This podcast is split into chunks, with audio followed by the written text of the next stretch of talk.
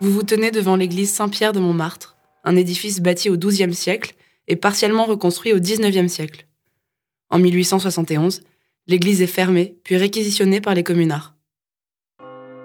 4 avril 1871. Paris est aux mains des révolutionnaires. Des élections municipales ont été organisées le 26 mars et les décisions officielles de la commune de Paris commencent à s'appliquer. L'ordre établi est profondément remis en cause. La toute-puissance de l'Église, sa mainmise sur l'éducation et son immixtion dans la vie privée sont farouchement combattues par les communards. Ce mardi 4 avril 1871, une affiche est placardée sur la porte de l'église Saint-Pierre de Montmartre.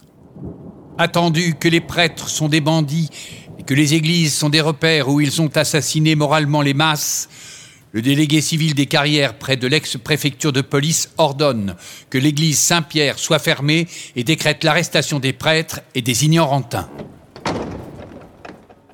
Pourtant, l'église n'est pas laissée à l'abandon.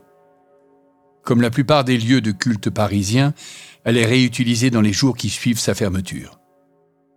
Le 10 avril, une école pour jeunes filles y est créée par la communarde Paul Mink.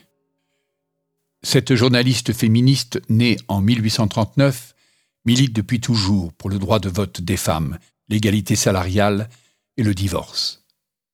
Opposée à l'institution religieuse, elle considère que l'émancipation des femmes doit passer par le travail et l'éducation.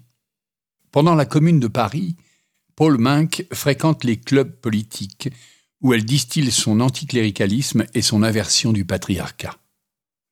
Oratrice redoutable, Paul Mink ne se contente pas des mots. Elle met ses principes en application en ouvrant une école gratuite pour jeunes filles dans les bâtiments qui entourent l'église Saint-Pierre de Montmartre. L'éducation républicaine accessible à tous est au cœur des préoccupations communardes.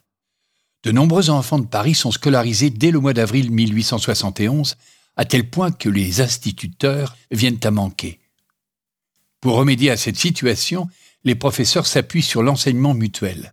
Ils dispensent une formation accélérée aux meilleurs élèves qui sont chargés de transmettre leurs connaissances aux autres. L'école révolutionnaire de Paul Mink ne résistera pas à l'offensive de l'armée versaillaise. Elle disparaît au début de la semaine sanglante comme l'ensemble des institutions de la commune. Dirigez-vous maintenant vers le Moulin de la Galette pour assister au dernier jour de l'insurrection. Pour vous y rendre, traversez la place du Tertre, prenez la rue Norvin, puis continuez dans la rue Le Pic.